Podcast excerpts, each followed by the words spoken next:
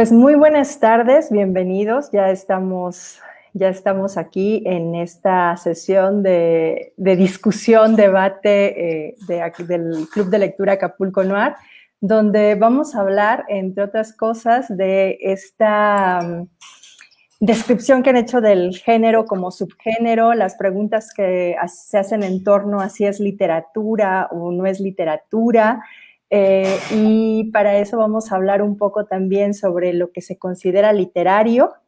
Entonces va a estar interesante esta, esta charla, esta plática y me da mucho gusto que estén aquí Gabriel y Gabriela. Bienvenidos, ¿cómo están? Hola, muy bien, muchas gracias. Y, pues ah, ya, llegó, y ya llegó Atsin Nieto. Hola Atsin, ¿cómo estás? Bueno, pues en esta ocasión me toca moderar. Hola, Buenas tardes. Buenas tardes, porque la, eh, también la, próxima sesión donde vamos a estar hablando de una novela de Ana Catherine Green, vamos a, pensar, eh, vamos a, discutir acerca de, de, estos temas, acerca de cómo se ha conformado el género y en qué momento eh, le podamos dar la categoría de literatura o por qué no se le, se le puede llamar literatura, eh, sobre todo cuando ha sido considerada como una literatura de masas, una literatura popular, eh, una literatura de consumo. Entonces, para hablar de este, de este tema estamos aquí. No sé quién quiera comenzar dando su punto de vista, Gabriel.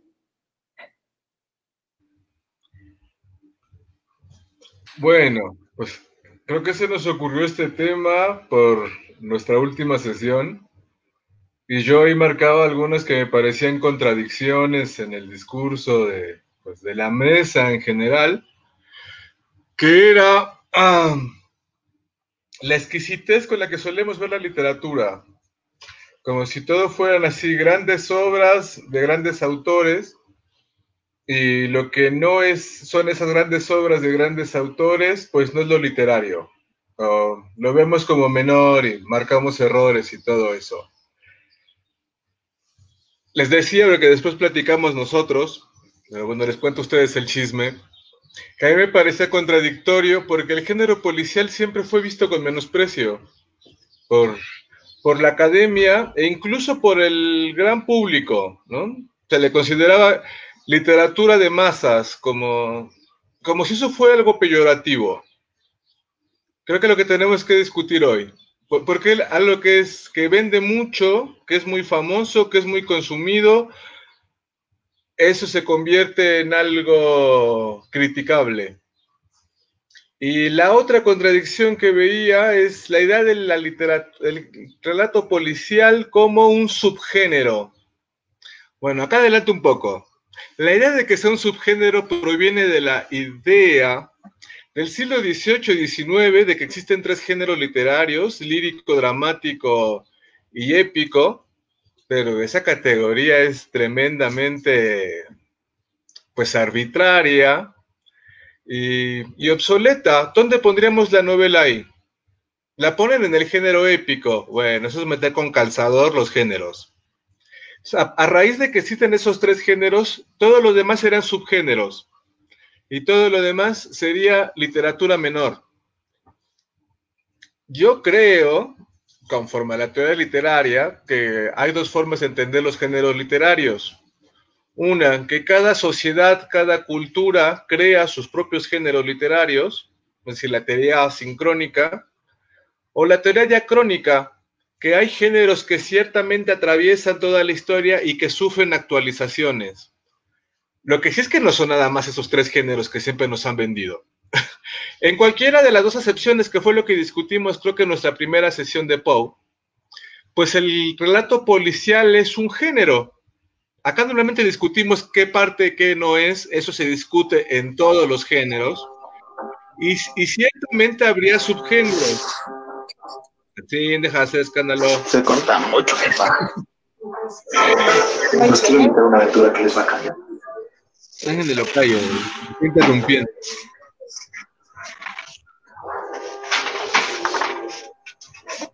Pero lo puedes silenciar.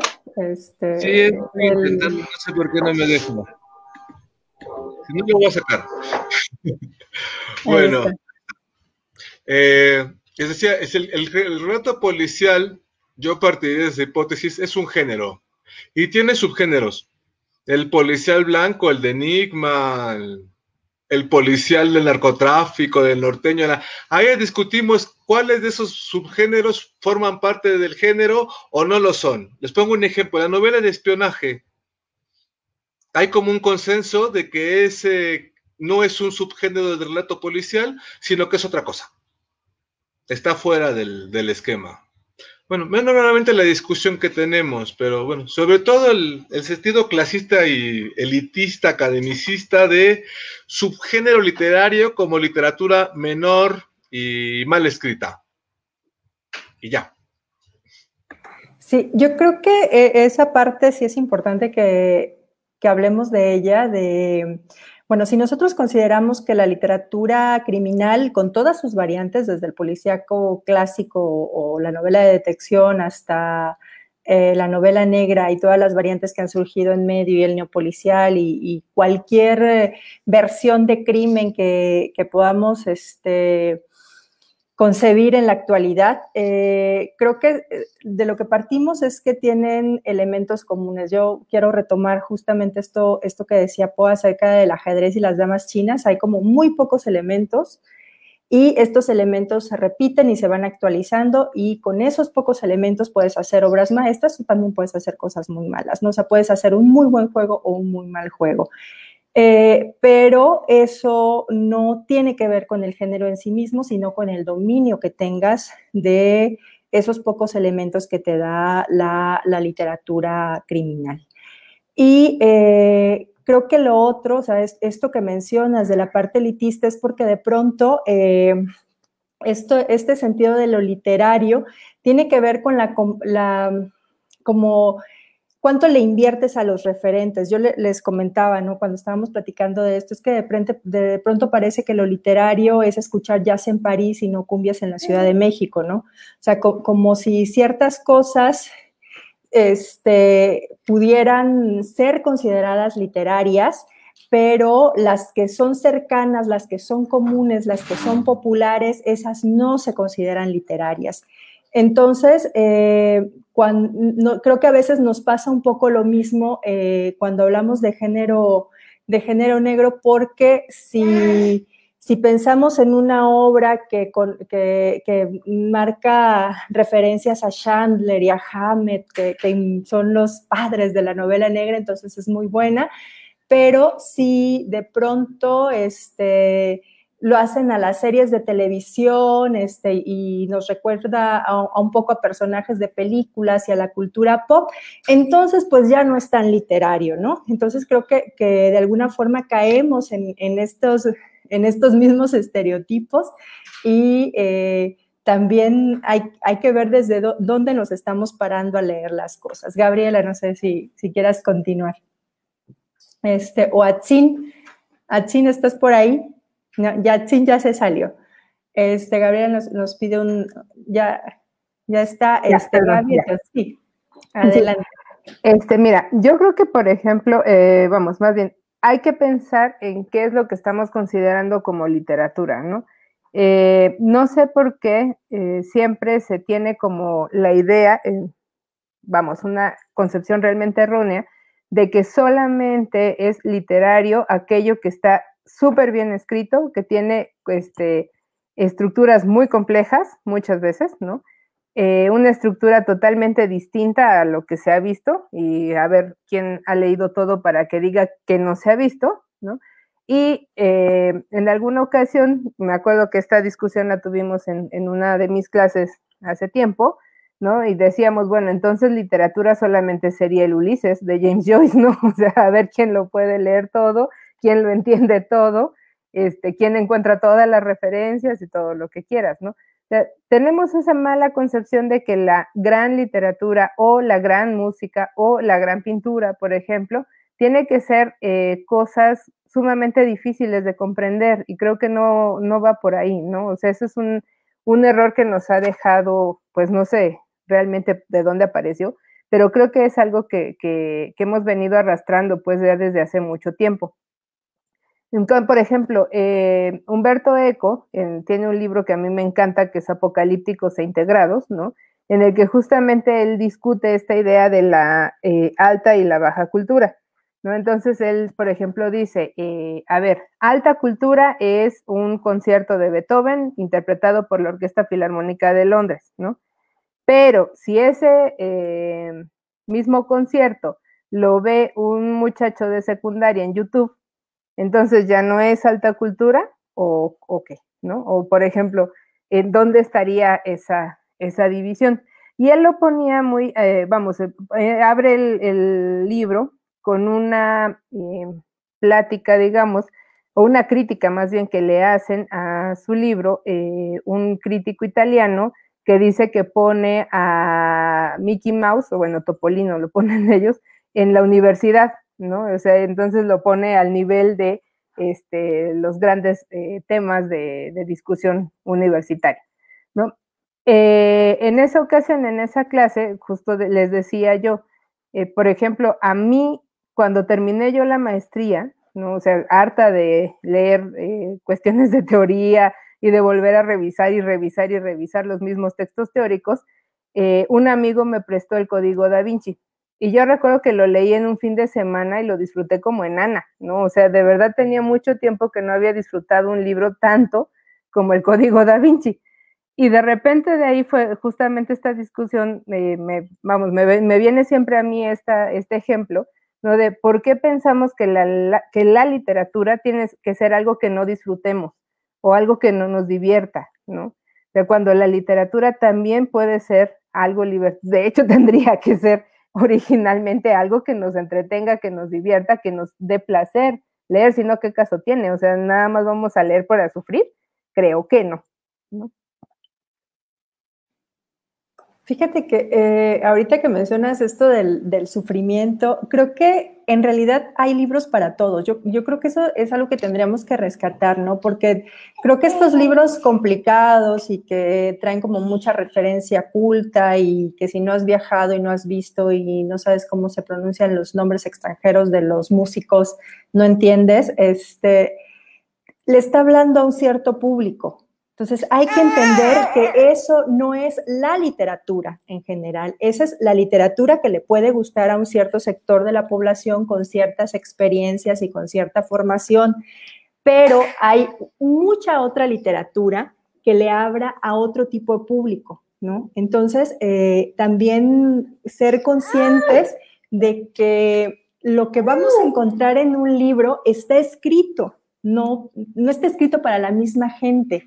Entonces, pensar para quién está escrito ese libro, a quién sí le gustaría, a quién le está hablando, qué es lo que le está diciendo a ese público particular. Entonces, cuando, o sea, yo, lo que pienso cuando, cuando abro un libro, este, más allá de si me gusta a mí o no me gusta, es a quién le puede gustar, a quién sí le puede decir cosas, porque creo que los libros nos pueden decir cosas distintas a distintas personas, ¿no? Entonces, a lo mejor un texto que a mí me puede parecer muy simple o muy complejo, a otra persona le puede parecer maravilloso. Y justo ahí está la riqueza de la, literatura y de lo literario, ¿no? Entonces, tampoco pensar, o sea, creo, que a veces es como, como muy reduccionista pensar que solo eso que, se vuelve, que se cree que es profundo porque es complejo, retomando otra vez a, poco en el asunto del ajedrez, eh, creer que solo eso es literatura es algo que nos han hecho creer, pero que no es cierto. Entonces, Atsin, ahora sí, este, ya andas por acá. Cuéntanos qué piensas. Yo quería empezar con una cita de Tomás Narcena que dice, que la literatura, él hace un análisis, una, un símil, mencionando que la literatura policíaca era un negro intentando vivir en un barrio de la high society, en donde la, la alta literatura pues es un barrio de alta clase, ¿no? Y que se, ha, se ha habido segregada la literatura, a pesar de que han habido una serie de exponentes que la han puesto en un lugar este, predominante, ¿no? O sea, tenemos ejemplos para aventar para arriba y no nada más Y además también, sobre todo, creo que eso es un, un tema que hasta que no se pueda solventar o tratar de, de, de, disipar las dudas, el aspecto de el título, ¿no? Creo que esto lo mencionamos en los primeros programas acerca de la novela policíaca, novela de, de detectives, de misterio criminal, ¿no? Eh, y que todo esto también engloba, porque también mucha gente se pierde. Lo que en la semana les mencionaba, ¿no? Acerca de, de hacer un meme sobre si cierta obra podría ser o no policíaca solamente porque contiene violencia. Y, y a partir de esto también, que pues ya, o sea, la, la, literatura como placer, e, eso está de cajón, ¿no? Eso creo que, que, que viene desde tiempos atrás, o sea, siempre me acuerdo con las clases con Ana María Maqueo, ¿no? El fomento a la lectura y cómo acercar a los niños también a veces a, a la literatura o a, los grupos también de a los jóvenes. Yo lo que hago en su momento cuando me tocó ser este, docente de literatura y español, fue utilizar la vieja confiable, eh, Fonseca, ¿no? Porque dije, lo, mi primer referente era Bukowski. Dije, no, o sea, Bukowski como que ya está muy quemado, está muy choteado. Y dije, pues, ¿cómo, ¿cómo, voy a exhortar a los alumnos ahora para que lean? Entonces, lo, lo primero que hice fue, pues, hablarles acerca de, de mis... A partir de eso, pues, em, empezar como que a, a llevarlos, ¿no? A decirles Fonseca tiene como que estos referentes también que, que, te pueden llevar de la mano, son, como se mencionaban, son puertas que, que te van a llevar a otros mundos, ¿no? Cuando tengo, cuando hablan, cuando hablo de ese símil es como cuando José Arcadio se queda atrapado en su cabeza y ya no puede despertar, ¿no? Que, que de repente está como que abriendo una puerta, entra otra en, en los sueños y es cuando ya se queda ahí para siempre, ¿no? Hay un pequeño spoiler de Cien años de soledad, pero, pero bueno, o sea, creo que, que esto es importante, ¿no? También, o sea, la, toda, la, toda la literatura siempre ha sido divertimento, siempre leemos por placer, el placer estético, y, y no, no, lo veo tampoco, tan, ya no lo veo como esa parte de, de, de, de enajenación o de tratar de, de salirte de la realidad como pivote, sino simplemente también para tratar de, de saber, de, como, de, como diría Sor Juana, ¿no? Cada vez este, tratar de, de, saber menos, por así decirlo, porque pues lo que conocemos es una gota y lo que, lo que conocemos es una gota y lo que desconocemos es un mar. Entonces, a partir de eso, o sea, yo no creo que haya ni buenos ni malos libros. También a partir de los géneros, o sea, ya esto de la, creo que la literatura negra ahora en la actualidad, pues ha ganado un lugar, un, un renombre, se ha colocado y eso es lo interesante. ¿No? Que, que, podemos encontrar novelas a lo mejor un poco complejas, que, que sí no son para todo, para todo público, porque pues también yo me acuerdo que a los siete años intenté leer a Julio Verne, pero La Isla Misteriosa, y digamos que La Isla Misteriosa es para gente de, de 15 en adelante, entonces pues yo era un lector precoz, ¿no? Y había ciertas cosas que yo no entendía, ciertos referentes, pero pues en su momento, o sea, tampoco, como siempre se ha evitado, ¿no? Que no le des a alguien que no le gusta leer, el Quijote, o sea, velo, velo llevando de lo general o particular, del nivel 1 al nivel 10 poco a poco, y sobre todo, ahora, por ejemplo, hay una iniciativa para los libros de texto, no sé si la llegaron a ver en internet, para modificar los libros de texto de, la SEP, y yo pensé inmediatamente, no, pues, ¿qué, qué, cuento policíaco puede estar ahí, no? ¿Qué cuento le podemos decir a los chavos que, que lean, que tienes que leer este cuento porque te va a volar, ¿no? Y lo primero que se me ocurrió fue uno de Roald Dahl, que es súper famoso, El Hombre del Sur, que dije, oye, esto les va a encantar porque además a lo porque pues mezcla de todo. Si no lo han leído, leanlo porque también es, es un clásico del género negro. Y bueno, pues ya está acá. Yo quiero retomar lo que dijo Atsina ahorita, esto de que los, no todos los libros son para todos. Y cuando decimos eso, muchas veces tendemos a pensar en que hay libros para los que no estamos preparados, ¿no? Pero, pero como si al lector le faltaran cosas, ¿no? O sea, o sea, me falta leer más, me falta más vocabulario, tengo que tener a un lado un diccionario. Y no necesariamente. Eh, el, el, asunto es que también cuáles son aquellos libros que le hablan a tu experiencia vital, pero también creo que como lectores sí tenemos que eh, ponernos la meta de pues de acceder a mundos que no conocemos, ¿no? Y, y, a veces también las personas que dicen que no les gusta el policíaco por eh, el uso de las malas palabras, o sea, por el lenguaje, porque de repente pasa esto que decía Gaby, que creen que que para hacer literatura eh, tienen que estar muy bien escrito y, usar palabras que no conozco y que tengo que ir a verlas en el diccionario. Entonces digo, ay, es que ya aprendí algo nuevo y entonces ya voy a decir, me da fiaca en lugar de flojera. Este, es, ese tipo de cosas em, hace, hace pensar en que, em, que debemos tener como cierta preparación para ser lectores pero en realidad la literatura te va preparando por sí misma, ¿no? O sea, en el momento en que te pones a leer, yo creo que lo más importante no es cuántas palabras conoces, sino que la capacidad que te da la literatura para contarte una historia. Yo creo que todos tenemos un, cerebro narrativo, necesitamos contarnos nuestra propia vida y entre más historias leamos, más vamos a ser capaces de contarnos lo que nos está pasando en la realidad. O sea, esto de que de que la lectura te permite comprender mejor el mundo, no es solo porque obtengas más conocimiento, sino porque cuando eres capaz de hilar eh, las cosas que pasan entre causas y consecuencias y entender eh, el, el, seguimiento que puede tener una situación, el ponerte en los zapatos del otro, este tipo de herramientas que te da leer es lo que realmente hace que puedas comprender mejor el mundo. No sé, Gabriel, ¿qué opinas?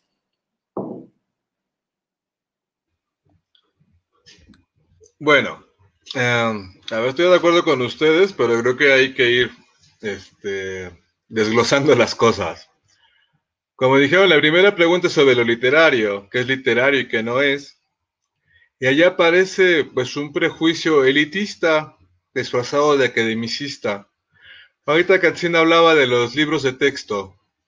Eh, en México el gran fracaso del proyecto educativo para crear lectores es que está basado en el prejuicio clasista.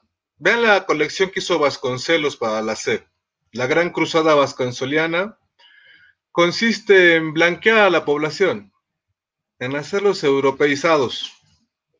Eso era integrar a México en la gran modernidad cuando en realidad el fomento de la, el fomento de la lectura tiene que ver con el proceso inverso. Es decir, desde el punto hegemónico se cree que si yo agarro a un indígena, a un indito, así como yo, y lo pongo a leer la Odisea, su mundo le va a cambiar, porque va a conocer la gran cultura. Bueno, el fracaso de ese sistema creo que está más que demostrado. La idea de que la literatura es un divertimento me parece genial, pero en la escuela la enseñamos como castigo. Si te portas mal, te toca leer más hojas y hay que calificarte. Y el examen es que me digas de qué color eran los calcetines del personaje. Otro punto a nuestro fracaso. Y luego, eh, a nivel superior, por donde nosotros hemos pasado, donde Gabriel y yo trabajamos ahora en eso, las universidades, las carreras de letras no son más que formadores de lo que en el mundo de Facebook se conoce como mamadores literarios. Es decir, van a, van a adiestrarse para hacer eso, para repetir una y mil veces y hacer tesis y posgrados para decir que Octavio Paz es un gran poeta. Yo, no lo creo, pero eso dicen. O que García Márquez es un gran escritor. Neta, necesitan cuatro años de licenciatura, dos de maestría, cuatro de posgrado para llegar a esa gran conclusión. Pero claro, en lo que los adiestramos es en, en, incorporarse a una élite, maneras, formas y discursos, y ese discurso es tremendamente elitista. Bueno, creo que más o menos esa es la primera parte, y creo que eso todo lo conocemos bien. Ahora, lo que a mí me causa un poco de, de ¿no? Es que eso mismo se repite en el género policial. El género policial siempre estuvo aparte por el menosprecio con el que era visto, Pero al interior del género policial, de los fanáticos del género policial, de los que consumimos literatura policial, reproducen el mismo esquema.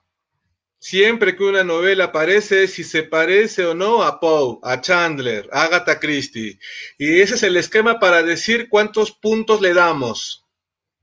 Y si aparece, y, y, en ese pequeño universo que es el género policial, también hay obras muy sesudas, muy humanísticas, muy pensadas. Entonces, cuando aparece algo que es juvenil o de literatura más de masas, no, eso es malo. Reproducimos el mismo esquema en este pequeño universo que es el género policial. Y bueno, nosotros venimos de la academia. Yo, por lo menos a mí, cuando me invitaste, Iris, y venir acá al club de lectura, es escapar de ese mamocentrismo de la academia. Nos gusta leer relato policial y me gusta, como decía Gaby Dan Brown, ese la verdad no lo he leído, pero otras cosas que a mí me parecen muy divertidas y que no tengo por qué estar pensando que es la gran literatura, porque aparte ese juicio está sesgado por este academicismo.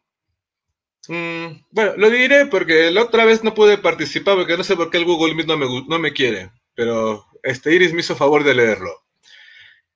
¿Dónde se reproduce más eso? A la hora en el que el crítico entiende que criticar es ventaneando.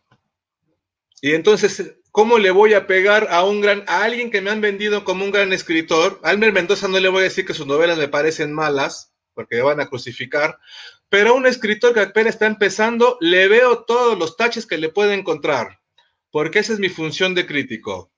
Bueno, crítico no es eso, ¿eh? La academia no es eso. Y cuando yo me pongo muy sesudo y en este disfraz de academicista mamonzón de la academia, porque de eso vivimos, pues me voy a seminarios que hago en las universidades, no a un club de lectura en Facebook.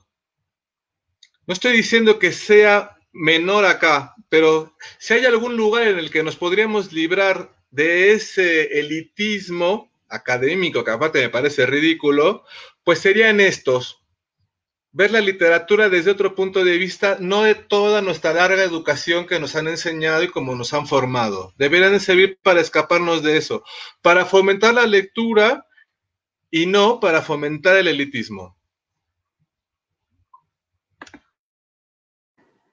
Pues muy bien, entonces sí, justamente la idea es fomentar la, lectura y, entender que lo que decía hace rato, ¿no? O sea, que cada libro le va a hablar a un lector distinto y que hay que más bien servir de puente para que ese lector al que le va a hablar ese libro se encuentre con el libro, que, este, que va a, decirle algo por su formación o por, o por lo que sea, ¿no? Por su experiencia de vida.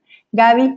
Sí, yo creo que una cosa que, en lo que fallamos mucho como lectores, y creo que sobre todo, no digo, no, no conozco los panoramas como tal o de lectura en otros países, pero creo que en México uno de los errores que cometemos en la formación de lectores es dejar de creer en nuestro gusto.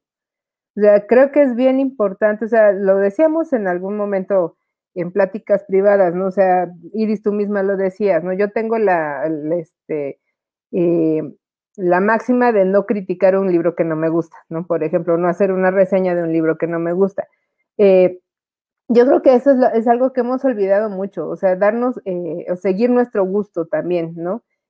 para, vamos, nadie puede decir o nadie se vería bien diciendo que, por ejemplo, García Márquez no es una buena literatura o Fernando del Paso no es buena literatura, Yo puedo decir, o sea, yo, y yo lo digo personalmente, a mí Fernando del Paso no me gusta, o sea, sé que sus novelas son grandes obras, ¿no? Vamos, técnicamente y gracias a toda mi formación eh, en el academicismo mamón que dice Gabriel, este, entiendo cuáles son las virtudes de las novelas de Fernando del Paso, pero no es algo que me voy a poner a leer en vacaciones, ¿no?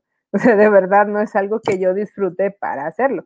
Entonces, creo que una de las cosas, les digo, que, nos está fallando mucho en México para formar lectores es el respeto al gusto del lector, ¿no? O sea, si te gusta la novela policíaca, qué bueno, lee novela policíaca.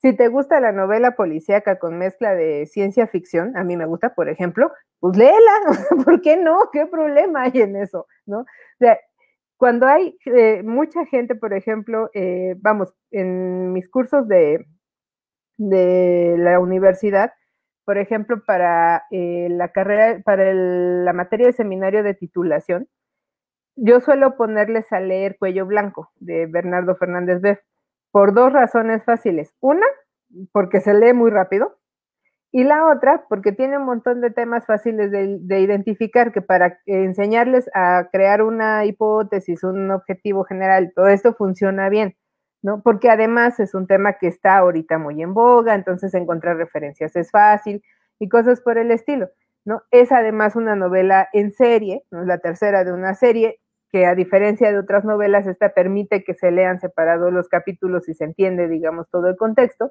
¿no? Eh, pero, por ejemplo, habría quien pensaría que por ser una novela seriada en la que Beth está trabajando continuamente en la historia de, la personaje de la mujer detective, porque ya le, le funcionó, pues, ¿no? Dejaría de ser menos literaria o menos importante, ¿no? O menos trascendente. eso no lo va a decir, no lo vamos a decir nosotros. La trascendencia de una obra solo la da el tiempo, ¿no? O sea, literalmente en su momento Pedro Páramo mucha gente no le gustó, ¿no? Es famosa la, anécdota de André Gide, por ejemplo, que siendo el editor de Gallimard, eh, rechazó En Busca del Tiempo Perdido, ¿no? Y En Busca del Tiempo Perdido, eh, después eh, Marcel Proust, que afortunadamente era un agente de dinero, pagó la publicación de sus libros y después se hizo este monstruo literario que es piedra de toque de la literatura universal, ¿no? Entonces, o sea, creo que, les digo, regresando a mi punto básico, una de las cosas en la que fallamos los profesores, y ciertamente estoy totalmente de acuerdo con Atsini y con Gabriel, en la, en, desde la educación más básica, pues, o sea, para la educación básica, la, la, lectura es un castigo, ¿no? Eso no debería ser así, es un premio, en realidad debería ser incentivarlos para hacer algo muy divertido.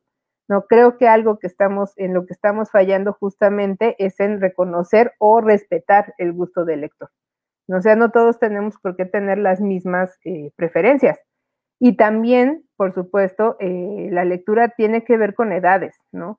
Eh, hace poquito mi esposo leía en Storytel, en esta plataforma de audiolibros, El viejo y el mar, de Hemingway, ¿no? Y por supuesto es una obra súper consagrada, nadie la bajaría del cajón de literatura, ¿no? Pero él me decía, dice, pues es que yo la leí en la secundaria y por supuesto me pareció la cosa más aburrida del mundo, ¿no? O sea, ya la leo muchos años después y encuentra muchos significados que no, que no ves cuando no tienes una experiencia vital previa, ¿no? De que solamente te dan literalmente los años, nadie más. Y también el momento en el que estés, ¿no? Porque no sé si les ha pasado que de repente toman un libro y no pueden con él. O sea, lo empiezan y le dan la vuelta a las páginas y, no puedes, pero tomas otro y en una sentada te lo echas todo, o sea, porque tiene que ver con el momento de tu vida que estás viviendo y a veces no estamos en, la disposición de leer ciertos libros, ¿no? O sea, y, y sí tiene que ver con el gusto y tiene que ver con tu tiempo histórico y también con tus estados de ánimo. La literatura eh, tiene que dialogar con todo eso, con todo lo que somos, con todo lo que no somos, con todo lo que tenemos, con lo que estamos viviendo y con lo que no. Entonces, tampoco forzarnos, y esto que dices de respetar el gusto de los lectores se me hace muy, muy importante, ¿no? Como aprender a escuchar nuestro gusto, lo que nos está diciendo, no, no creer que porque una novela determinada no nos gusta, es que, es que no nos gusta leer, ¿no? O sea, porque yo, eso es, eso es esto que dicen de del fracaso del sistema educativo es porque como hacemos creer o nos han hecho creer que determinadas obras son, o sea, les tienen que gustar a todo mundo porque son la gran literatura. Entonces, si yo tomo esa obra y lo intento y lo intento y no puedo entrar, pues no, no me gusta leer, ¿no? Entonces ya cancelé eh, mi posibilidad de acercarme a los libros. Entonces, creo que con lo que hay que luchar también es con eso, ¿no? Con decir, no, o sea, espérate, hay, novelas que en este momento de tu vida te pueden ser útiles, hasta como libro de autoayuda si quieres, ¿no? O sea, eh, entre las cosas que decían de, que si es literatura o no es literatura, también mencionábamos el, otro día, este, no sé, a, Coelho, ¿no? Por ejemplo, que todo el mundo critica. pero en realidad, digo, yo sí me he leído un par de, libros de ese señor y tiene una capacidad narrativa que muchos quisiéramos.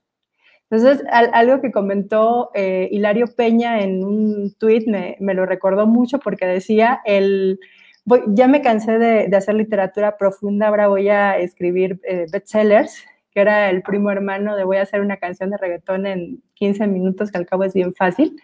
O sea, esto, esto de creer que la mala literatura que los bestsellers, que los libros que se venden mucho eh, son bien fáciles de hacer, también es un error, ¿no? Entonces, eh, el, tener una narración clara, el lograr una historia clara, que se entienda de principio a fin, que no se te caiga de las manos, aunque sea una historia sencilla, tiene su, su grado de complejidad.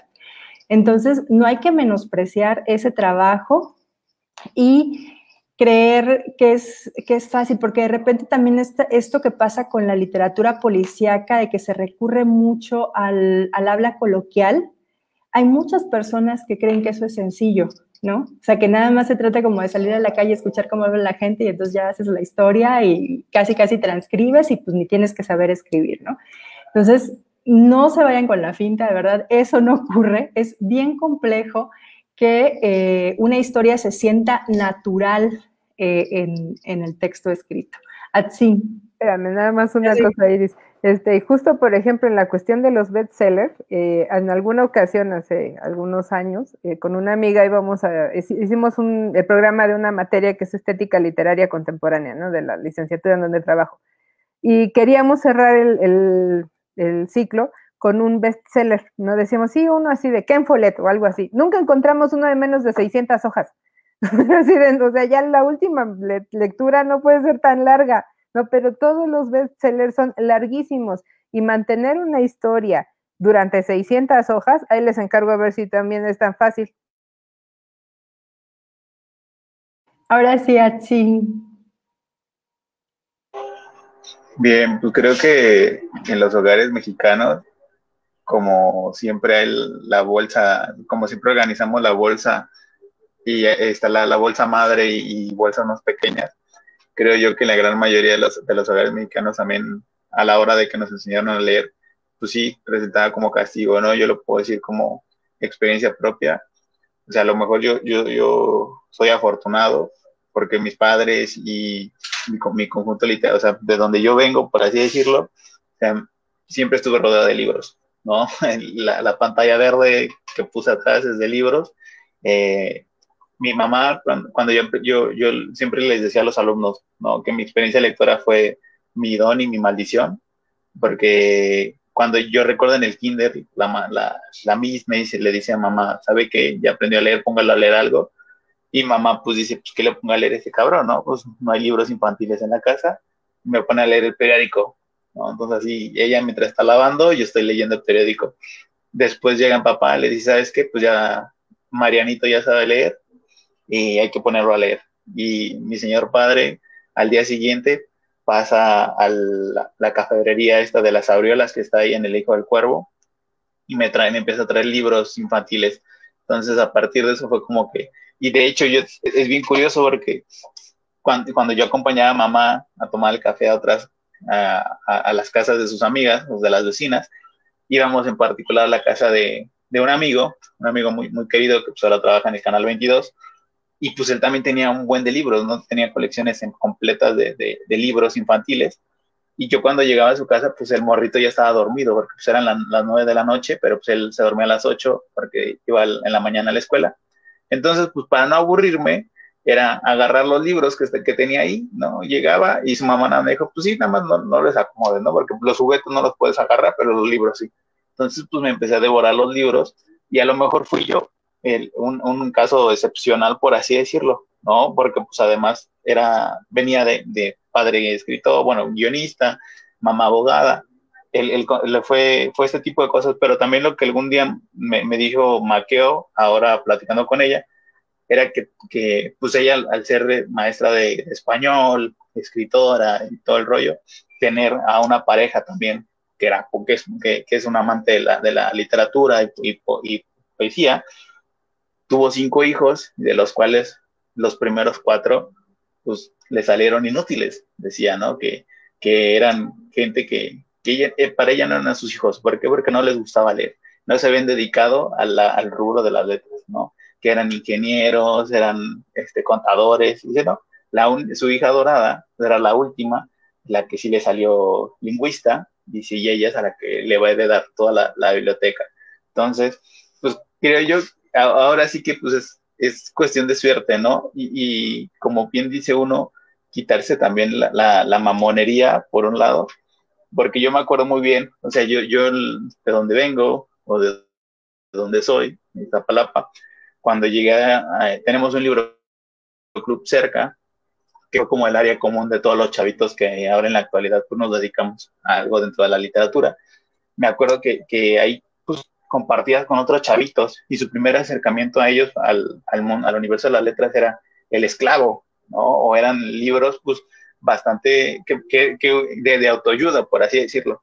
Pero pues en lugar, pero en lugar de mofarte o de, o de de tontos o de por qué estás leyendo eso, pues lo, lo único que hacías era, pues, si, si, te gusta esto, ahora puedes leer esto, ¿no? O sea, no, no ser un juez y verdugo, sino creo yo que la responsabilidad de un letroso o de un hispanista, por así decirlo, es guiarlos sobre el camino de la, de la, literatura, la literatura, no, no, no, no juzgarlo, porque quitarte un poco eso de la academia, o sea, ya la academia está allá, los académicos y que viven en su esfera de confort que, y que van al péndulo y que se toman fotos con el Borges que está ahí tomando el café, pues dejen su mamonería ya, ¿no? O sea, está chido tu cotorreo, compa, tú no te subes al metro, tú no, te, tú no sabes lo que, lo que es trasladarte dos horas a la universidad, que te asalten, o sea, tú vives en otra realidad, ¿no? Y cuando llegas a, a dar clases ahí, pues tú nada más llegas, te sientas, llevas tu edición, tu primera edición o tu edición argentina y pues tan tan se acabó, ¿no? Pero creo yo que, que, pues uno que viene del barrio, por así decirlo, tal cual, pues conoce, ¿no? Conoce todo. Y también cuando ha dado clases en, en el mismo barrio, porque los mismos chavitos te lo dicen. Yo, yo siempre recuerdo una anécdota de, un chavito que trabajaba, tenía 10 años y, y, su, y, sus papás eran chambeadores de la, de la central de abastos. El niño ahorró durante toda una semana, porque además era de Iztapalapa. Y yo, y yo bien contento, bien, bien, y les hablaba de, de, Netflix o de que tenían que leer este cuento que se encontraba en internet muy fácil. Y el chavito me decía, pues es que yo fui al internet y no lo encontré, maestro, pero pues ya me voy a comprar el libro. Y de repente me, me encontré con una serie de carencias que, que, para nosotros, a lo mejor para nosotros es muy fácil, ¿no? Así de, pues conéctate, lo bajas, o sabes que, pues puedes este, ver la serie pero pues hay muchos chavitos que su realidad también es otra y que cuando tú llegas a esas comunidades te dicen, ¿sabes qué? Ahorré durante toda mi semana, no, no, no comí, pero me compré mi libro de Porrúa de los cuentos completos de Edgar Allan Poe. Y para mí fue así de, wow, o sea, neta lo hiciste, sí, porque me gusta, o sea, y es, es un sentimiento muy bonito, porque además crees, porque creo yo que es uno de los grandes aciertos como uno, como docente y, y egresado de letras, que es poder sembrar las semillitas con estos chavos, ¿no? Porque, porque además también siempre era, es la paradoja, sobre todo aquí en México, en nuestra realidad es o un libro, poner, ponerle al, niño o un libro o una pistola, el camino fácil o el camino difícil. Y entonces yo lo que trataba siempre era decirle, ¿sabes qué? Pues sí, venimos de una zona marginal, vivimos en un lugar en donde está la criminalidad a la orden del día, donde no es necesario ver la, la televisión y ese tipo de cosas para que nos cuenten cosas que ya sabemos, pero pues los libros te ofrecen la capacidad de, de, de viajar, de, de, crear mundos. Léete a Ray Bradbury, léete ciencia ficción, o sea, te va a encantar, o sea, es algo muy, muy padre, ¿no? Y que a lo mejor te, te, te en algún momento, lo que siempre les decía cuando ya veía que, que, que, que no los lograba convencer era, mira, yo estoy feo, yo no me considero la persona más guapa del mundo. Yo cuando empecé a hablarle a las chicas de libros, empecé a salir con ellas y, con eso, mi fórmula para, para mí, para ligar, era hablar, no, no como mamador, eh, antes de que sucediera de moda esto, pero sí era de, ¿sabes qué? Eh, a las chicas siempre hay que tener tema de conversación, ¿no? Y llegabas y les hablabas de libros y, era de, cuéntame más, ¿no? Y platícame esto, y ahora dime, entonces era lo que yo siempre hacía, ¿no? A lo mejor yo no sé de poesía, porque la poesía yo tampoco no me llevo, o sea, tengo una mala relación desde hace mucho con ella, pero con la, con la narrativa sí, y entonces les hablaba pues de muchos autores, ¿no? De Seda, de Barico, por así decirlo, o, de este, Esha de Queiros, y era como que, pues empezar, es el tema, ¿no? cómo incentivar también a la juventud a que se acerque a la literatura, ¿no? Las librerías móviles, las bibliotecas, todo, todo, este tipo de labores que se, que, que se está llevando, que a lo mejor algunas son erróneas, porque jamás vamos a tener el, el nivel cultural de, gente de, de Europa o, o, de los nórdicos, por así decirlo, que la mitad del año se la, se la pasan encerrados porque tiene nieve y entonces, pues para no aburrirse, se ponen a leer. Entonces, pero pues aquí no, yo lo que les decía a los chavos, mira, te vas a ir a CEU te vas a hacer dos horas, dos horas de menos, si, si bien te va. Si no, te dices tres y pídele a Dios que no sean más. Entonces, en esas tres horas, puedes tú desde ver una serie, leerte un libro, puedes leerte un libro de poemas, cuentos, cuentos, cuentos es lo mejor, porque además son microcosmos, pues que, que va a ser increíble, porque además te, da la posibilidad de estar leyendo el cuento y pues vas a las vivas de que pues no te asalten o de que te pase algo también, porque pues vivimos en, México, estamos en la zona oriente y pues también no puedes como que me, me, me ha pasado, ¿no? Que vas muy clavado en el libro y de repente pues ya te bolsearon y te sacaron el celular. Y era, no, pues este güey está, está leyendo y pues ya, entonces, hasta ahí nada más. Sí, yo lo único que definiría es como esto del nivel cultural porque se la pasan leyendo. O sea, yo, yo creo que de repente también no hay que idealizar, o sea, yo creo que la literatura se disfruta mucho, yo disfruto mucho leer, pero que no es la única manera de llegarnos a las historias. Cuando yo hablaba hace rato de la, de la, narrativa de crímenes, yo tengo que decir que yo no empecé leyendo narrativa de crímenes, ahí a mí me cantaban corridos, ¿no? Entonces, mi primer acercamiento con la, con la, con la narrativa criminal fue a través de los corridos que me cantaba mi mamá. Entonces, eh, no creo que eso sea menos cultura que, que leer, un, que leer un libro. Eh, creo que hay distintas formas de, de acercarnos a la narración de las historias a todos nos, nos, gusta que nos cuenten historias, por eso vemos películas, este, las señoras ven telenovelas, eh, los niños ven caricaturas, porque a todos nos gustan las historias. Entonces, hay diferentes formas a través de las cuales las historias llegan a nosotros. Y el tipo de historias que nos gustan sí tiene que ver con, eh, con aquellos temas que nos interesan particularmente por nuestro carácter, por nuestra forma de ver el mundo y todos son válidos. También no creo que, tengamos necesariamente que decirle, bueno, estás leyendo eso, ahora que lo dejes de leer, si quieres leer algo más elevado, o sea, si estás leyendo eso y te gusta, busca más iguales, ¿no? Eh, creo que eh, cuando cambie la circunstancia de vida de las personas y eh, van a sentir curiosidad por, leer, leer más cosas, no, no creo que haya como una, una cuestión de niveles en, en el entendimiento de los, de los libros, ¿no? Creo que hay momentos distintos en la, en la historia de las personas y nos acercamos a historias distintas dependiendo del momento que estemos atravesando. No sé, este, Gabriel, si quieres comentar algo. Bueno, eh, varias cosas, rápido. Uno, no cometamos el error de reducir lectura a lo literario. Los ingenieros leen un chingo, los contadores leen un chingo. Todas las demás profesiones leen un montón. Ese es parte del prejuicio elitista que caracteriza la cultura mexa, por lo que comenté hace rato. Eh, dos, eh, si a mí me sirve de algo, es para eh, quitar estos prejuicios. Eh, que criticar es vendiendo. ¿No? Dar palomitas, este, estrellitas a las películas. Los críticos de la academia no hacemos eso, y menos en un programa de Facebook. Nos vamos a la academia, a nuestro nichito, como dijo Atsin.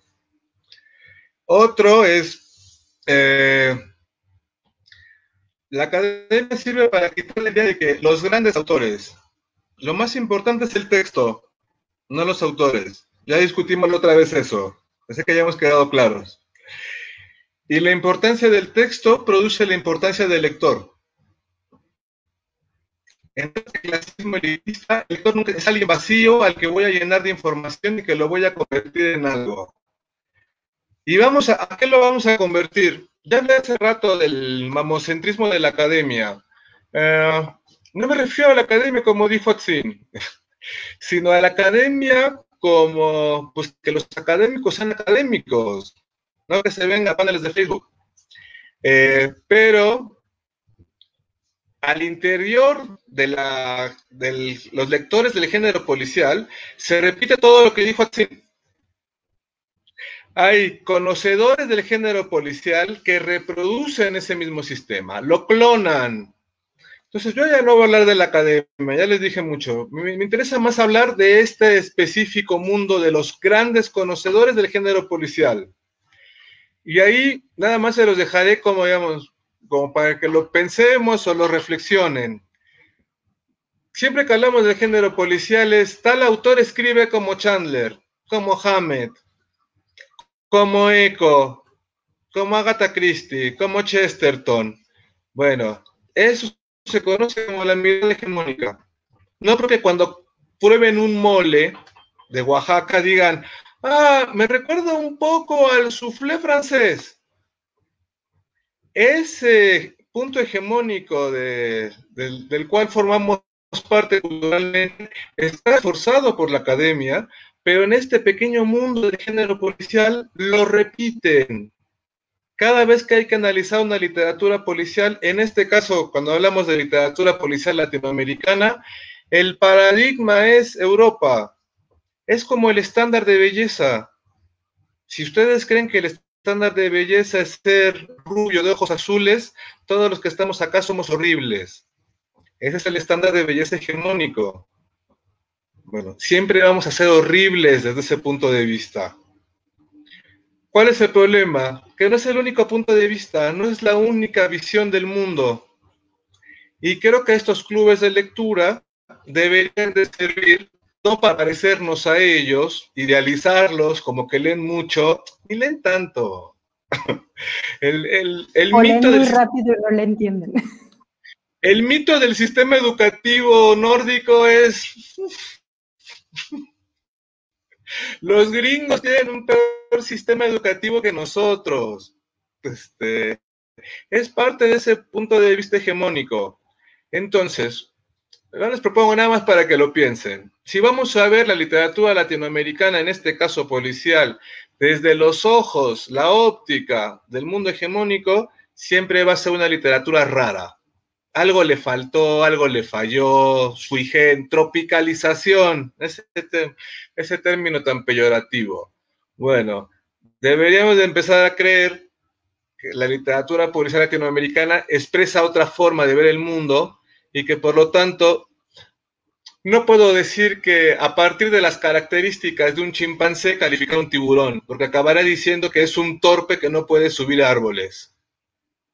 Bueno, eso se reproduce mucho en nuestro gremio, ya no de la academia, el gremio de la literatura policial, de todos los que estamos acá, reproducen ese mismo elitismo. Eso es lo que luego me llega a brincar en ese tipo de charlas o de pláticas que vemos en general.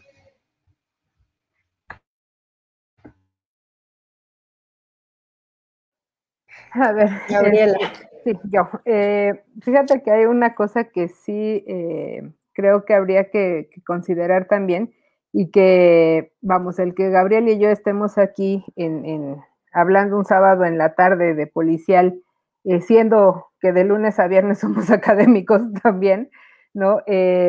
habla también de que al final de cuentas la academia está cambiando también, o sea, la academia no, no sigue siendo ya esta Em, esta estructura eh, monolítica de hace ah, muchos años, bueno, no tantos, pero de algunos años, ¿no? Que, por ejemplo, consideraba que no puedes estudiar a un autor que esté vivo, ¿no? O sea, vamos, a mí todavía me tocó que me rechazaran mi tesis de doctorado porque los autores que quería trabajar estaban vivos, ¿no? O sea, y esto estamos hablando hace 15 años, no, no tanto tiempo, ¿no? O sea, creo que también hay que considerar y vamos, el hecho de que la academia eh, cada vez sea más abierta a, eh, vamos, géneros y, obras como las que nosotros estamos discutiendo, las que estamos viendo, eh, también tiene que ver con que el perfil del académico está cambiando, ¿no?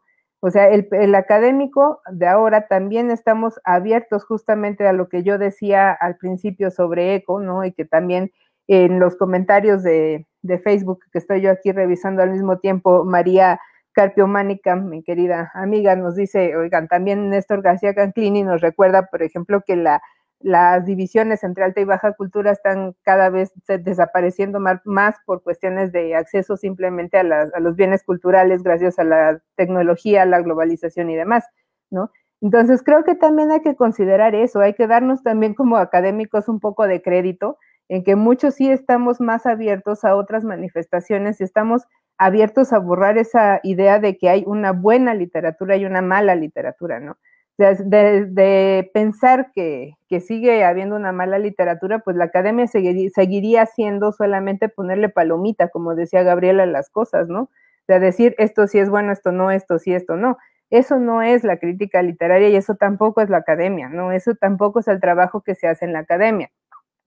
Volvemos al asunto. Creo también que como académicos eh, tenemos que reconocer el gusto de nosotros. O sea, si, si a nosotros no, si nosotros no reconociéramos lo que nos gusta, no estaríamos aquí, no estaríamos hablando de novelas policíacas, ¿no? Eh, estaríamos eh, todavía intentando pensar en, no sé, centrarnos en, en, estudiar el Quijote o Sor Juana o cosas por el estilo que ya están consagrados y que nadie dice que no son, ¿no? Que no son buena literatura. Y digo, con esto lo digo con todo respeto para mis amigos cervantistas y para mis amigos sorjuanistas, ¿no? O sea, yo no soy de, esa área, a mí no, no, no se me da, ¿no? Pero respeto mucho a quienes lo hacen, ¿no? O sea, realmente creo que este, eh, hay que considerar más que nada esta apertura, pues, a, a ver la literatura no como buena y mala literatura, no como algo que vale la pena y algo que no, ¿no? Sea, ¿por qué no? Vamos, a mí me tocó revisar una tesis de maestría sobre fanfiction de Harry Potter. No sé quién dice que no es válida, de quién dice que no hay una parte literaria en esta, en esta producción de fans, por ejemplo, ¿no? O, eh, vamos, eh, hay este, tesis que han hecho de doctorado, ¿no? Sobre el reggaetón, ¿no? También como manifestación sobre los narcocorridos. Sea, ¿por qué no considerar los productos culturales? Creo que eso es algo que tenemos que, quitar, eh, vamos, de, les digo, de la idea, ¿no? De los lectores en general, el hecho de que Paulo Coelho no sea buena literatura, ¿no? O como decía Iris, eventualmente hay a quien le llama eh, en su momento, en un momento en particular, le llega esa, el mensaje que está escribiendo este hombre. Eh, el otro día con unas amigas platicábamos sobre momentos de pérdidas personales muy particulares y una decía, a mí el libro que me sacó adelante fue El hombre en busca de sentido, ¿no? Y otra decía, a mí fue La cabaña. son dos cosas totalmente diferentes, pero funcionan, ¿no? O sea, funcionaron, hicieron lo que tenían que hacer en su momento y eso es lo importante, ¿no? O sea, creo que eso es lo que no hay que perder de vista en este juicio, o sea, no, no tenemos que perdernos en la idea de, este, ah, seguimos, los académicos seguimos pensando en términos de buena o mala literatura, porque al menos esta académica que está aquí no lo hace. Atsin. Ya se me olvidó lo que iba a decirle a Gabriel, la réplica de, Gabriel, pero en resumen es PDF es gratis, ¿no? Como los memes que ahora están de moda, de Joaquín, ¿qué crees que pasó, Joaquín? ¿Y qué pasó, Lupe? Entonces, y, eso es cierto, o sea, porque también es un tema que, que, por ejemplo, yo, a mí me gustaría explorar en el respecto, eh, y, y, el clasismo de, que, que, existe dentro del género, que a lo mejor yo, yo, yo también he sido un mamador literario en su momento, de, es que eso no es, no, no, es negro, eso no, esto qué es, ¿no? O, como que me mamoneo a veces mucho con el saber cultural, por así denominarlo, en el sentido de que, pues, por no por leer muchos libros, pues significa que va a ser mucho mejor persona, güey, ¿no? Entonces, también, por ejemplo, como este, problematizando un poco lo que decía Gabriel de, estos güeyes del modelo europeo, y, yo tengo cantidad de, autores y de amigos de escritores de España, y siempre veo su, de repente, pues, como, eh, pues, su, pequeño grupo de esos güeyes, y esos güeyes, pues, tienen algo, bueno, se publican entre ellos, tienen sus editoriales, se leen, sus festivales, y está chévere. Dije, ah, están en contra de los PDF, ¿no? Por ejemplo, Susana Hernández, una eh, autora, eh, eh, estaba metiendo, quiere meter demanda a, todo aquel que, difunda sus libros en PDF y de manera ilegal y de... Entonces, no, traté de, desaparecerme de ahí, pero fue muy raro, ¿no? Porque hay, hay, editoriales, por ejemplo, la, la de Sajalín, que su, o editoriales como Satori, que son, que, que tienen una colección dedicada al género negro, pero son carísimos. Entonces, también uno de los problemas que creo que no hemos hablado es acerca y, y que, que, a lo mejor se evadió, la, la, cultura como tal, y esto es algo que me lo dijo mi papá y que siempre lo tengo como muy marcado, o sea, la, la cultura pertenece a la clase media alta. Yo, hay mucha gente que, que no, no, te va a pagar por un libro de 500 pesos. O sea, hay gente que sí, hay académicos que sí, hay escritores que sí, hay, hay gente, abogados que sí, pero un, un obrero que te gana 100, 150 pesos al día, que vive al día, no te va a comprar esos libros. O sea, tenemos la Vasconcelos, afortunadamente, que la neta me la conozco al derecho al revés y he visto que tienen que su gran que tienen un catálogo muy muy bonito y, muy bonito, muy, muy muy bueno, muy surtido de literatura en general y de novela negra en particular, o sea, yo encontré autores que, que no había encontrado, o sea, ahí está todo Walter Smalley, ahí está Donald Wesley, o sea, muchos autores canónicos que a mí me gustan. Y, y entonces la cultura como tal, sí, es, es, a veces creo yo que, que, que, la cultura es alimento para que también mucha gente se acerque, bueno, el nivel, el, la cultura es para clases altas, me, clases media alta. Entonces a veces no, no, mucha gente por eso también como que se desencanta de esto, ¿sabes? Se, se, siento yo que, que, que, es una barrera que les impide y que dicen es que pues yo no tengo el ejemplo más burdo, letras. Si tú llegas a letra, a la carrera de letras con tu, tu edición por Rúa y ves a todos los a todos tus compas que llegan con cátedra, con queredos, y tu maestro te dice, no puedes leer en, en esto porque las traducciones son malas y no puedes traer copia, pues entonces será como que... Es, pero pues eso es ya de cada quien, ¿no? Les digo son, que son errores que se han transmitido de generación en generación y, bueno, también eran como que mencionaba Gabriela, ¿no? Libros de 600 páginas que son bestsellers, pues también hay novelas policíacas de 600 páginas que son, que por, son como que, que tienen uno o dos muertos, eso sí, ¿no? Domingo Vilar con El último barco, pues es un ejemplo, 700 páginas, fácil, tal cual, y dice una gran novela, o sea, no se le ven costuras, está bien construida, pero pues volviendo acá, ¿no? Al, ya nada más como para finalizar esto, o creo yo que, que gracias a estas alternativas es que yo puedo leer a editoriales que publican ciertos autores que me interesan, que yo no, en este momento, no tengo para pagar 500, 700 pesos por libros que, que, a lo mejor pues en algún momento me van a ayudar, me van a nutrir, pero que pues no, no hay que gracias a los PDFs, a todo ese tipo de, de, de, herramientas digitales, pues uno puede acceder, ¿no? Ya no, ya no se queda con ese desbalance entre la cultura de masas, pues ya. Yo lo único que referiría es como esta cuestión de que la cultura es para la clase, para determinadas clases, porque eh, creería que la cultura es solamente aquello que podemos comprar y no la construcción social que hacemos todos y que tiene que ver con cómo narramos ciertos eh, acontecimientos de, nuestra realidad, ¿no? Entonces, cuando yo decía hace rato eh, que yo pude haberme acercado al género negro a través de los corridos, es porque eso también es cultura. Y esos, la mayoría de estos corridos no necesariamente tengo que comprar un disco o acceder este, a ellos a través de internet, sino que son los corridos que eh, escuchó mi madre de su padre y que me cantó. Y eso par forma parte de la transmisión de la cultura y es una forma de narrar la criminalidad del entorno inmediato, porque estoy hablando de los corridos costeños, ¿no? O sea, no, no necesariamente de los grandes corridos nacionales, ¿no? sino como muy particulares con una estructura propia que hablan de, de un crimen que es castigado, que es básicamente eh, lo, lo, mismo que cuenta la narrativa policíaca y que yo creo que por eso me enganché con el policíaco.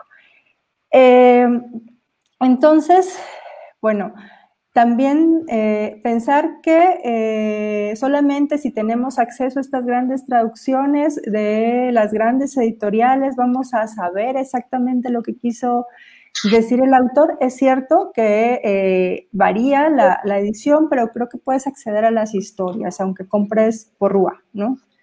Y, bueno, muchas de las traducciones de Porrúa las hizo Pitol, ¿no? Entonces, había buenos traductores. Entonces, también es, esto de relacionar la, alta cultura con el poder adquisitivo, creo que es un prejuicio que, ha sido, que se ha ido reproduciendo. Y ahora sí, Gabriel, te dejo el micrófono. Eh, no, ese es el punto.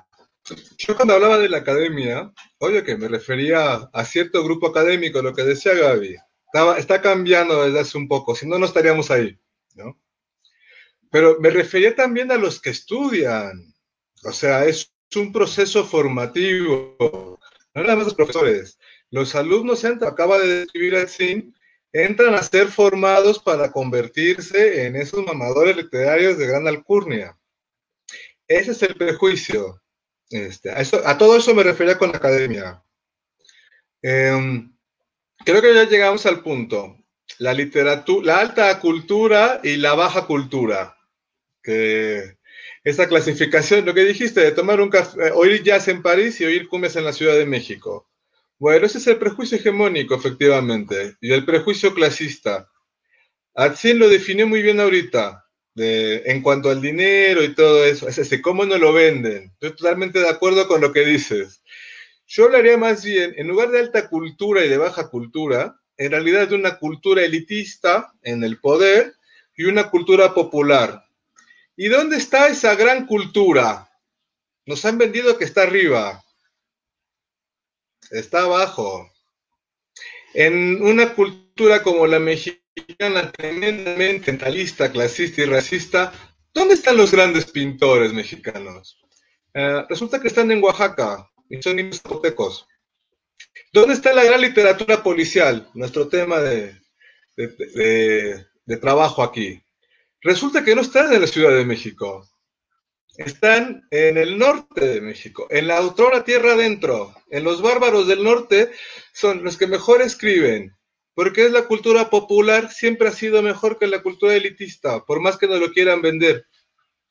Eh, hace rato Gaby decía de Pedro Páramo, bueno, en el curso que doy ahorita en la UAM, empezamos con la famosa reseña de Alecho Macero, que no es más que el prejuicio elitista frente a un escritor de la tierra adentro y que no lo puedo entender nunca.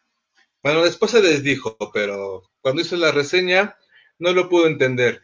Ese es el reflejo, si no búscale en internet, la reseña de Alecho Macero de Pedro Páramo. Chumacero es el, el que hizo la edición, el responsable del Fondo de Cultura. Es la primera reseña, las barbaridades que dice ahí. Por otro punto que también tiene que ver con la academia y con esta academia paralela del género policial. Lo decía Gaby. Yo también tengo amigos cervantistas y les gusta Sor Juana y tal. Está bien, no, no voy a hablar mal de ellos. El problema del crítico cuando se dedica a la literatura, como decía Gaby, de autores vivos, es que pues no tienen de dónde agarrarse. En realidad ese sería el, gran problema teórico. Si usted se formó durante tanto tiempo para ser crítico literario, pues lo necesitamos que haga esto. A mis alumnos siempre les digo, otra tesis de García Márquez, otra tesis de Pedro Páramo. ¿Para qué? Debe de trabajar la literatura que es la que necesita ser trabajada. Porque si no se queda nada más en el canon que viene desde arriba no desde abajo. Bueno, y por último, bueno, por mi trabajo también me dedico al, mundo editorial. Ahí aparece algo curioso, es decir, ¿para qué hacemos libros? Pues hasta donde yo sé y comprendo, para que se vendan, ¿no? Hay un montón de gente que vive de eso, que vivimos de eso, que el libro se venda, desde las alturas elitistas nos dicen que no, que la literatura es algo muy pequeño, muy valioso, por eso debe de ser muy caro y pertenece a una élite. Bueno, desde el mundo editorial no hay nada peor que eso. No hay nada mejor que un bestseller, que venda mucho. Ustedes ya explicaron lo del bestseller y lo difícil que es escribir uno. A mí me encantaban las novelas de Corín Tellado, pero pondré un caso que le dio al traste esa idea.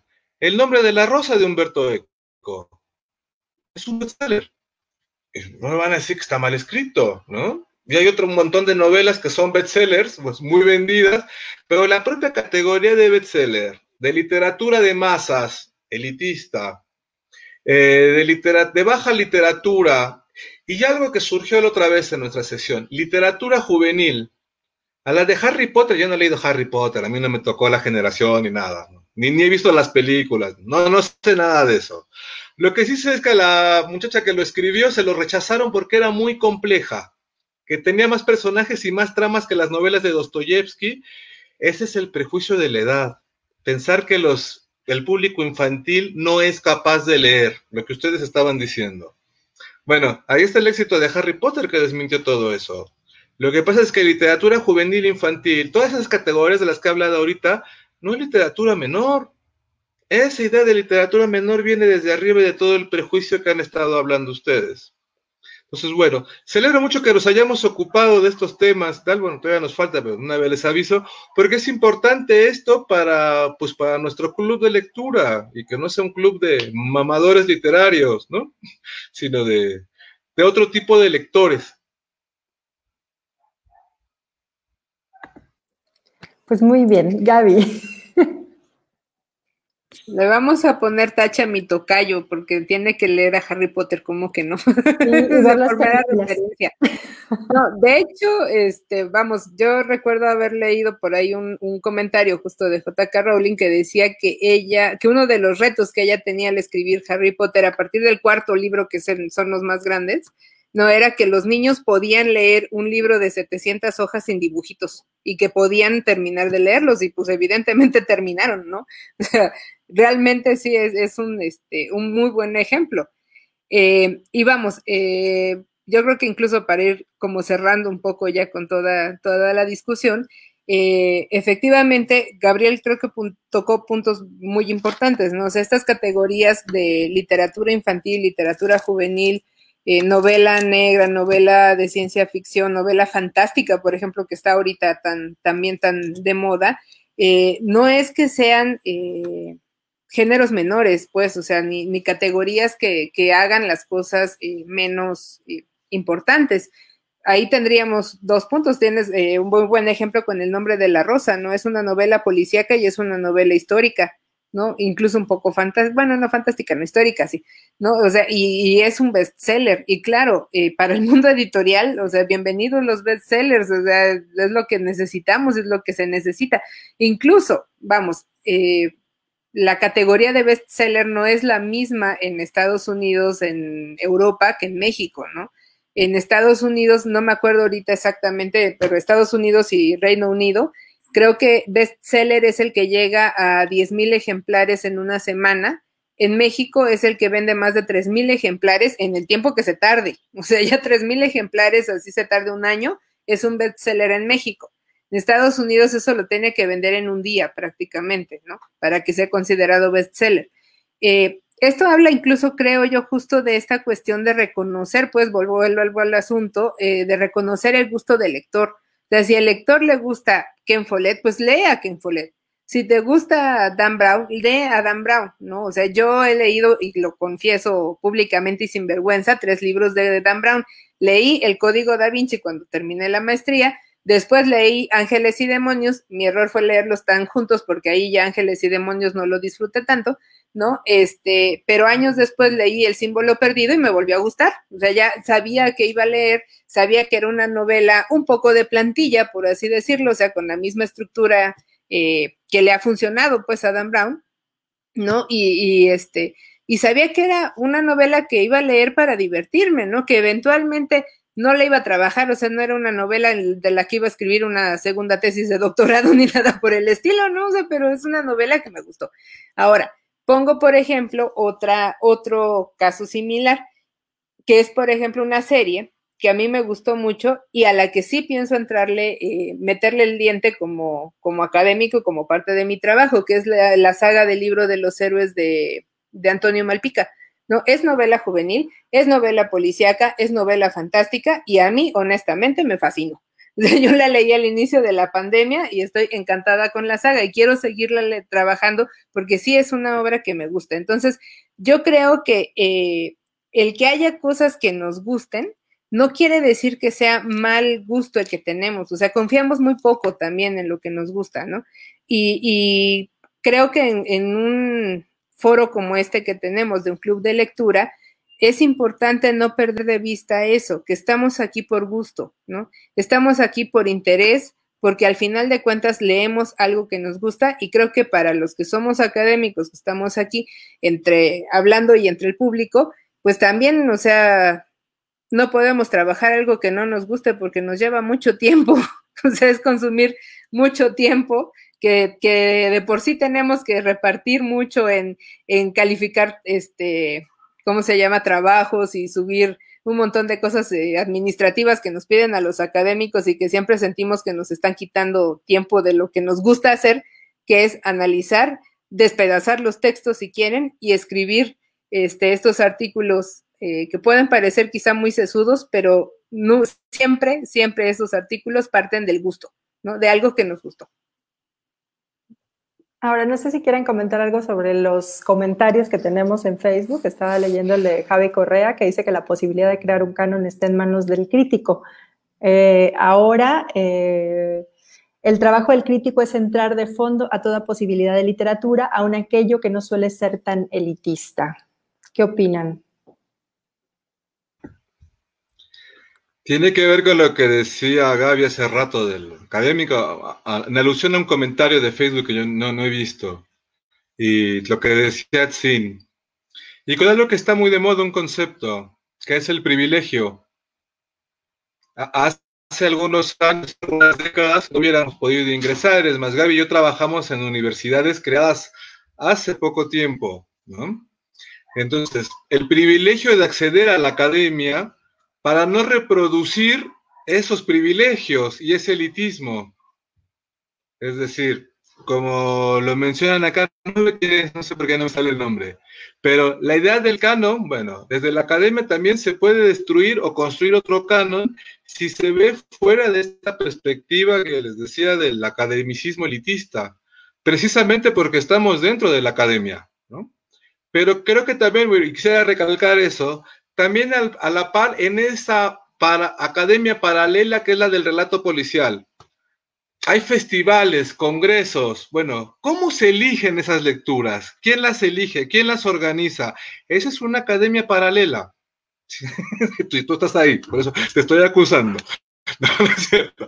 No, es una academia paralela porque el relato policial pertenece a esta literatura, eh, literatura de, popular construyen su propia academia. Igual que en el fútbol, que a mí me encanta, hay otra academia, no la universidad, sino todos los que salen en televisión, todos los que hablamos. Hay un medio que también se reproduce eso. En este club de lectura estamos reproduciendo eso, es una academia paralela, todos los que estamos acá, también deberíamos de vernos en ese espejo, a eso me refería. Sí, bueno, yo sí quiero decir algo. Creo que a veces estamos como tan inmersos, es decir, hemos sido formados en este sistema y, a veces cuesta trabajo desprenderte de él. Y no, no lo digo solo, o sea, bueno, más bien lo, voy a decir, el, próximo, la próxima sesión del club de, lectura que vamos a leer a Ana Catherine Green, eh, vamos a postear el, el link para que puedan encontrar la novela, es una novela del siglo XIX y la pueden descargar de internet fácilmente. Eh, es una autora que en el siglo XIX escribe una novela policíaca eh, y no, o sea, si nosotros hacemos un recuento, y es algo de lo que realmente yo, como lectora de novela negra, me estoy dando cuenta muy recientemente, ¿no? Hay, desde el siglo XIX, desde mediados del siglo XIX, hay mujeres escribiendo policíaco, hay mujeres creando mujeres detectives, ¿y dónde están? O sea, no son visibles, no, no son tan visibles como los hombres. Entonces hay un canon que, que, nosotros copiamos y, volvemos a decir y volvemos a citar y cuando das cursos de eso hablas de los mismos autores y entonces te vas a Poe y luego te vas a este, Wilkin Collins y luego hablas de, de, quien quieras y, llegas a Hammond y a Chandler y luego en México vienes con Taibo, con Bernal y llegas hasta quien te guste, este, y son todos hombres, ¿no? Entonces, el, simplemente, eh, simplemente el hecho de ver que también hay mujeres escribiendo nos ayudaría a ver que hay otras formas de abordar la, literatura policíaca. Pero estamos tan acostumbrados a que nos digan, estos son los autores, que necesariamente tenemos que hacer un ejercicio de conciencia para darnos cuenta de que estamos leyendo que, lo que nos dicen que tenemos que leer, lo que nos dicen que es bueno, lo aceptamos como verdadero y lo replicamos, ¿no? Entonces, eh, si cuesta trabajo, es, es este, no, es algo que se te dé de manera natural, porque al final no naces sabiendo, o sea, tú llegas, lees, te dicen esto es bueno, te gusta, te sigues, y hasta que alguien no te lo, lo menciona, lo señala, lo escuchas en otro lado, puede que, que pases toda tu vida de lector sin darte cuenta de que estás dentro del canon sin querer estar dentro del canon, ¿no? Porque dices, bueno, es que yo no leo literatura, yo leo policíaco, ¿no? Entonces, es, no, este, no reproduzco, pero justo dentro de, del mismo género estás haciendo lo mismo que se hace fuera de él reproduciendo el canon, y te voy a balconear acá de nuestras pláticas. Qué bueno que ya seas una, una mujer lectora de policial en deconstrucción. Lo que acabas de decir de la literatura policial escrita por mujeres, tienes toda la razón, excluidas del canon, porque el poder es hegemónico, falocéntrico, misógino, racista, clasista, creo que este club podría servir para mostrar esa mirada transversal. Yo, hablo mucho, por ejemplo, de la literatura latinoamericana, ¿no? El giro de colonial. Me encanta que te hayas convertido en la... Te voy a prestar el pañuelito verde y te va a quedar muy bien. y también a Gaby, de, porque eso que acabas de mencionar es total. Reproducimos un canon. Creemos que en el relato policial no hay canon porque estamos fuera de la academia reproducen el mismo canon y las mismas este, prácticas. Y bueno, todos estamos en deconstrucción en eso, porque hemos sido formados en esa academia. No, por ejemplo, yo algo que, me di cuenta recientemente fue de en mis clases de la licenciatura, jamás vimos literatura, o sea, no vimos autores portugueses o brasileños, si no tenía que ver con literatura de Iberoamérica que pues, en Iberoamérica sí lees a Brasil, porque sí, o sea, ya en la actualidad ya lo lees. Y por ejemplo, algo que me causaba mucho conflicto era, ¿por qué cuando le, en teoría literaria, cuando vemos el romanticismo, no leemos a Esha de Queiros? ¿no? Y Esha de Queiros es Esha de Queiros, o sea, yo, yo, lo, yo leí el, crimen del padre Amaro y para mí está dentro de mis cinco mejores novelas de literatura. Es una chingonería o sea, el guion de Leñero se respeta, o sea, es bueno, pero la novela es señora novela. Y dije, esto no lo vemos, o sea, no se ven muchos autores también que, que se, se, señala, o sea, tanto como ahora, como decía Iris, ¿no? Las mujeres fuera del canon. Y lo mismo, pues, me imagino que en su momento pasó con los autores negros, que ahora tienes, tenemos, bueno, en literatura política en general, se tiene dos referentes nada más que son como que los negritos en el arroz. O sea, siempre que hablamos de los autores negros, negros, es Chesterheim y Walter Mosley.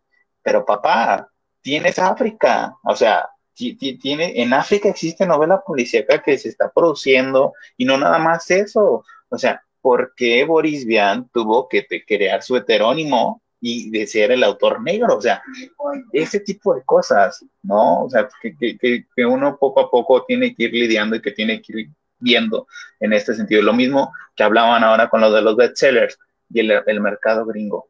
O sea, papá, el, Estados Unidos tiene universidades de, de, escritura creativa y está bien.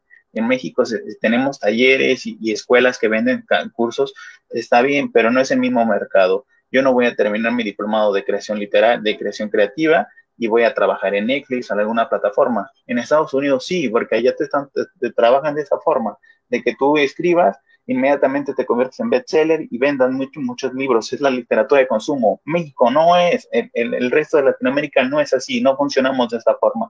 El mercado gringo es diferente, lo mismo, y, y es es algo que totalmente no embona, ¿no? Es fast food, por así decirlo.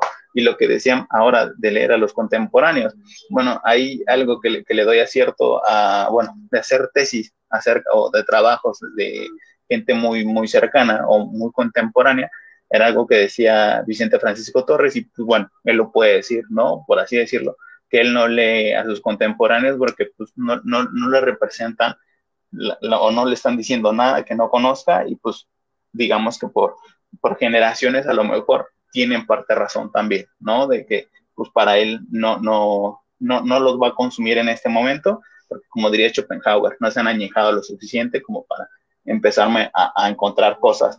Y la otra, la última, ya nada más para cerrar, que, que, esto ya e, era un mito, no recuerdo dónde salió, si en, en Tierra Adentro o en algo, en ensayo por ahí que decía que criticaba, ¿no? Acerca de la lectura y sobre todo de Harry Potter, que decían, es que, ¿cómo lees a Harry Potter? ¿Y por qué te gusta Harry Potter? Alguien que empieza leyendo Harry Potter nunca va a dar el salto a leer a, El Quijote de Cervantes.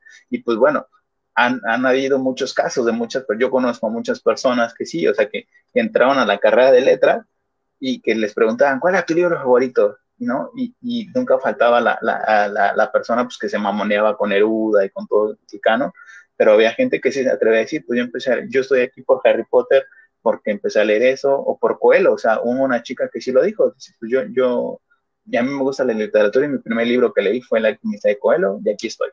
Entonces, pues creo yo que, eso es lo importante, ¿no? Que hay muchas cosas que se van a quedar ahora en, en volando, sobre todo lo del el clasismo, la, litera, el, la literatura, alta literatura, el acceso a esta misma literatura, porque pues, hay, gente que, que, no puede a veces acceder y, tiene mil implementos, o sea, como decir, no nada más es de comprar, sino también de consumir, pero también importa ah, eh, el lugar en el que nos situemos, y la literatura joven, infantil, que también ese es otro tema, ¿no? Cómo, cómo, cómo está tratada. Pero bueno, esto hasta acá. Pues nos quedan cinco minutos, no sé si alguien tiene algo más que comentar. Y si no, ¿sí? Bueno, nada más tenía un ejemplo, me acordé hace ratito. Porque cuando hablamos de los libros que son difíciles, no, todo, todo libro es polisémico, tiene diferentes niveles de lectura. Cuando Gaby dijo que no iba a hacer la tesis doctoral sobre Dan Brown, estaría chido que alguien hiciera una, porque no es la obra la que da la calidad. Seguro ya la hay, ya la debe haber. Bueno, pero me acordé de las telenovelas. No he visto Harry Potter, me, me disculparás, Tocaya, pero las telenovelas sí. Y creo que es un buen ejemplo de cómo es el, el prejuicio elitista. En México tenemos la idea de telenovela, pues como mal hecha. Y la neta están mal hechas.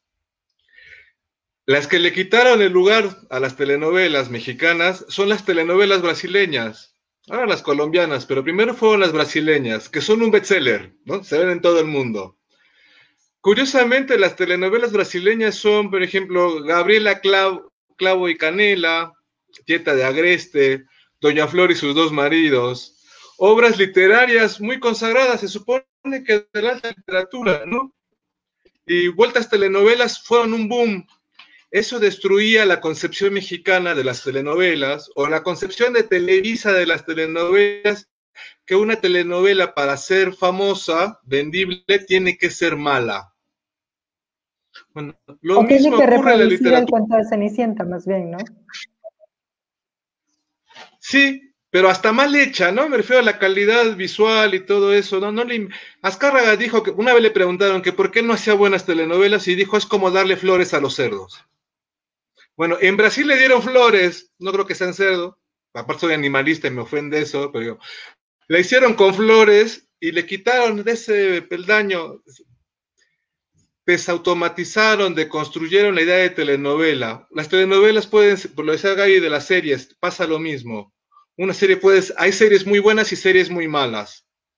por ejemplo, acá la, crítica rápida, la, la Casa de las Flores, que, decían, este tipo, esta es una serie que imita ciertos patrones y dicen, ¿por qué este tipo de serie está en, Netflix y pega tanto? O Club de Cuervos, ¿no? Que, que, tienen guionistas dentro y que, como tú dices, o sea, rompen con este, o sea, son series bien hechas en realidad, que en, realidad lo, lo, que se hacen es ser consumo, entretener. Y hay un autor, ya lo decía Gaby de, de, Del Paso, a mí Fuentes, por ejemplo, o Vargas Llosa, unas novelas son buenas, otras son como las de Coelho, si lo quieren ver así. Pero nos quedamos con la idea de que es una novela de fuentes. Mm, es parte del prejuicio. Y cualquier autor pasa eso, ya lo discutimos con los de autor y obra y tal, pero sí, quitarnos ese chip de, con el que hemos sido formados y educados. Yo con eso termino. Muchas gracias por invitarme y por haber hecho esta sesión. Yo creo que va a ser fundamental para nuestro club. ¿Algo más que quieran comentar para cerrar, Gaby? ¿Atsi?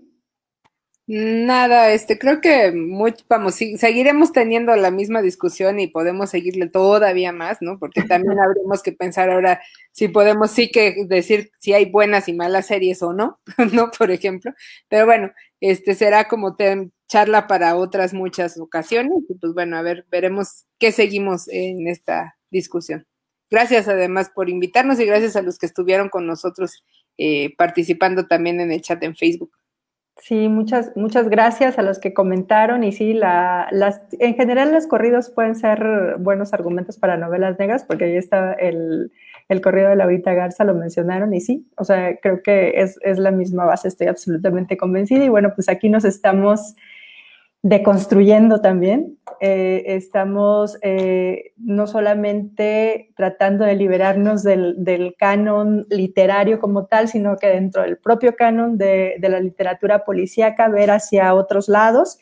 Y justo por eso eh, estamos tratando de leer, o más bien leyendo dentro de las sesiones a los, a los autores consagrados, a los contemporáneos, y dentro de esos contemporáneos y consagrados, eh, la tercera parte de los libros son de mujeres porque también queremos que, se, vea y que se lea la literatura escrita por mujeres y la próxima sesión del Club de Lectura será sobre una novela de Ana Catherine Green, una de las primeras escritoras de novela negra del siglo XIX y les vamos a dejar el, el link a la novela para que la lean y nos acompañen en nuestra siguiente sesión. Muchísimas gracias y hasta luego. Buenas noches.